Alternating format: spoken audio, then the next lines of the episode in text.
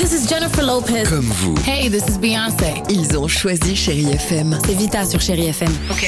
Feel good music pour moi, c'est nos classiques, c'est Beyoncé, c'est Destiny's Child, c'est Bruno Mars, c'est tous ces artistes que moi j'ai écoutés euh, jeune et que j'écoute encore et qui m'inspirent énormément. The fantastic Bruno Mars.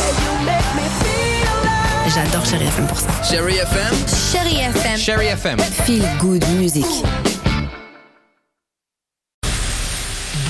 Infos Audrey Gibaud. Bonjour Audrey. Bonjour Caroline, bonjour à tous. La météo sera plutôt agréable aujourd'hui. Oui, c'est ce qui est prévu avec du soleil sur la moitié sud, de belles éclaircies au nord, juste quelques averses possibles sur le Grand Est et même peut-être des coups de tonnerre localement. Les températures dans la journée, 14 degrés à Charleville-Mézières, il fera 17 à Paris et à Tours, 19 degrés à Gap jusqu'à 22 prévus à Albi.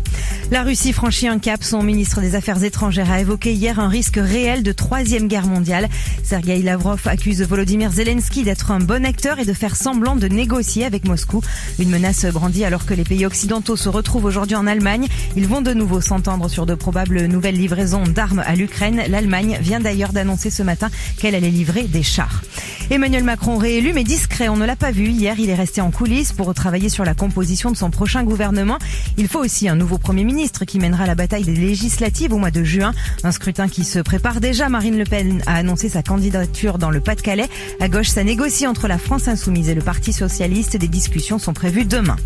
Dans l'actualité aussi, un policier placé en garde à vue hier à Paris. Il est entendu dans le cadre d'une enquête pour violence volontaire ayant entraîné la mort sans intention de la donner. Le fonctionnaire a tiré sur un véhicule dimanche soir en plein cœur de la capitale sur le pont Neuf. Deux personnes sont décédées. La voiture roulait apparemment à contresens et le conducteur aurait refusé de se soumettre à un contrôle.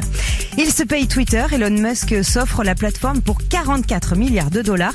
Les négociations avaient échoué une première fois il y a quelques jours, mais finalement, le patron de Tesla a trouvé un accord hier avec le conseil d'administration de Twitter.